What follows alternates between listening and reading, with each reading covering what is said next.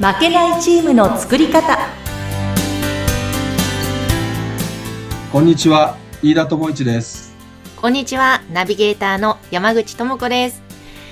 飯田さんいよいよ今日からスタートしました負けないチームの作り方これからよろしくお願いします。はいよろしくお願いいたします。ではまず最初にぜひリスナーの方へ向けて飯田さんの自己紹介からお願いします。はいわかりました、えー、私は体育教師として30年、えー、野球部の指導を25年、えー、やってまいりました。で、えー、2校の中学校で、えー、県大会優勝。高校では準決勝まで駒を進めた経験を持っています。はい。はい。で、えー、その経験から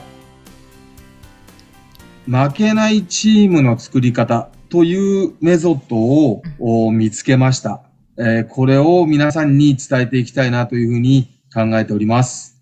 えー、その負けないチームの作り方、まあ、この中身も気になるんですが、そのメソッドを作った背景にはどういったものがあったんですか？はい。えー、実は私は中学校も高校も公立の中学校、公立の高校をで勤務をしておりまして、当然、地元の子供たちが来る、環境でございます。で、えー、その子供たちが強豪校に勝つにはどうしたらいいかな。えー、少しでも、結果を残すにはどうしたらいいかなっていうことが、まず考え方のスタートの背景にあります。はあ、なるほど。確かに強豪校ともなると、イメージではですよ、いろんなところから生徒が集まってきて、というイメージがあるので、そこにいかに地元のその子供たちで勝つかというところは、結構いろいろ工夫とか試行錯誤が必要なのかなと思うんですが。そうですね。あの、限られた地域の中で限られたあ子供限られた人数の子供が来るわけですから、えー、運動能力も、それからあの人数も制限がありますよね。で、その子供たちの能力だけに頼ったチーム作りだと、どうしてもそういう強豪校には勝てなくなります。でも、実はその子供たちがどんな風に成長して、どんな観点で、えー、戦うようになったら、負けなくなるかっていうことを20年以上探してきたわけです。で、その中で見つけ出したのが、チームとして強くなるには、その中の一人一人が成長して、その相互作用で、チーム力を上げていくというものなんですね。なるほど。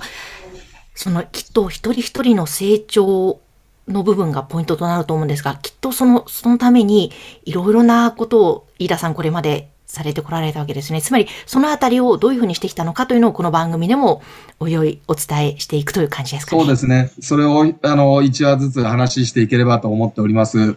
あ、楽しみですけれども、じゃあ、この、まあ、飯田さんのね、これまでの経歴、今伺いましたが、じゃあ、この番組としてはどのような趣旨、どのようなテーマで、えー、より深く進めていこうと思われてますか？はい。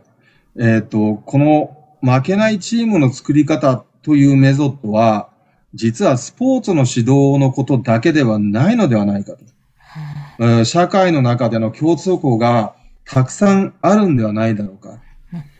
会社や職場でいろんなところでチームで頑張っている方々で、えー、チーム作りに苦労していたり、それからどどんなふうにリーダーシップを発揮していいか悩んでる方がいらっしゃるんじゃないかという思いで、ぜひそういう方にお話を聞いていただきたいなと思っております。で、特にマンパワーが必要なサービス業の方や、えー、今言ったように大手の大規模店に、えー、ニッチなところで勝負している小規模店の方とか、うん、そういう方たちに聞いていただけたら共感していただけるのかなというふうに考えております。なるほど。あの、確かにその部活の中で養われるいろいろなことをまた成長って、もうおそらく本当にこの社会に出てすごく役に立つことがたくさん詰まってるわけですよね。そうですね。あの、私の教え子も、もう、40代近くになってる子、一番上は40代から今30代、20代、働き盛りの、えー、子たちなんかに話を聞いても、はい、部活で培ったこういう力が役に立ってますとか、あの時、えー苦労したけども、仲間と頑張ったその仲間力、チーム力ってすごく大事ですよねって言ってくれる教え子がいまして、その彼らから教わったことをまた皆さんにフィードバックして、えより良い、コンテンツにしていければなというふうに考えております。確かに、飯田さんこれまで体育教師として30年、野球部の指導は25年っておっしゃっていましたけど、その期間に積み重ねてきたいろんなノウハウ、そしてさらに卒業ししたその生徒から聞くフィードバックの声、これ織り交ぜたらすごく最強なメソッドになりますね。そうですね。本当に、あのーただ、スポーツを一緒にやったっていうだけじゃないことが、えー教え子と僕の関係性の中であったんだなっていうのを、えー年数が経った時に気がつきまして、本当にこの10年ぐらいで気がつきまして、彼らから聞く話がすごく、うーためになるというか、えーあ、社会でこういうふうに、えー使えるんだな。もしくは、こんな風なところを、もし、これからの子供たちに教えてあげたら、もっと、お社会に出て、生き生きと力強く頑張れるんじゃないかな、って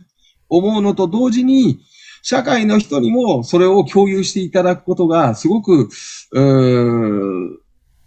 なんていうんですかねうん。楽しみっていうか、うんそういう形でいい社会を作っていけたらな、なんていうふうに思っております。わあいいですね。あの、でも、具体的に、またこれからね、番組の中でも、その生徒の方から教えてもらったことを、えーぜひおお伝えしていこうとは思いますが、ここであえて一つ具体的に一個お伝えするならば、最近、その生徒さんとの交流の中で、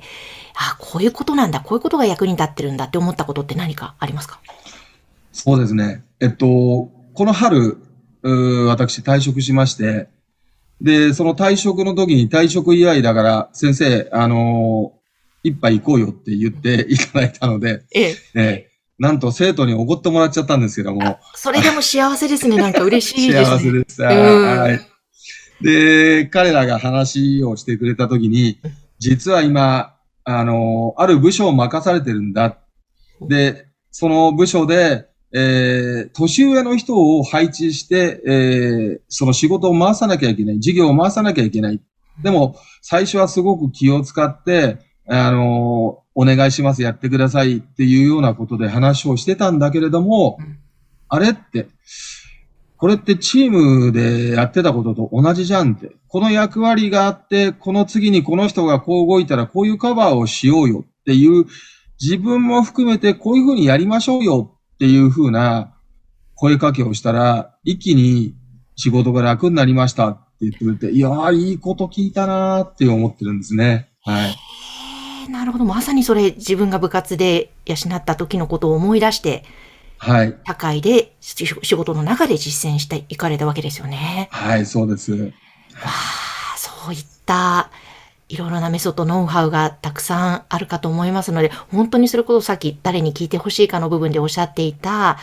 あの、マンパワーチームが必要なサービス業の方とか、えーそういった方々にも聞いていただきたいですね。はい。ぜひ、ご意見をいただければ、なおのこと、これからね、皆さんと一緒に作っていけるような番組にしたいなというふうに考えております。うんうん。ぜひぜひ、あの、皆様からのご意見、ご感想、また相談なども含めて、えー番組を作っていきたいと思いますので、えーぜひ最後に飯田さんからリスナーの方へ向けて、またこんなこともっていう言い残したことのなどあれば、ぜひ最後にお伝えください。はい。えーっ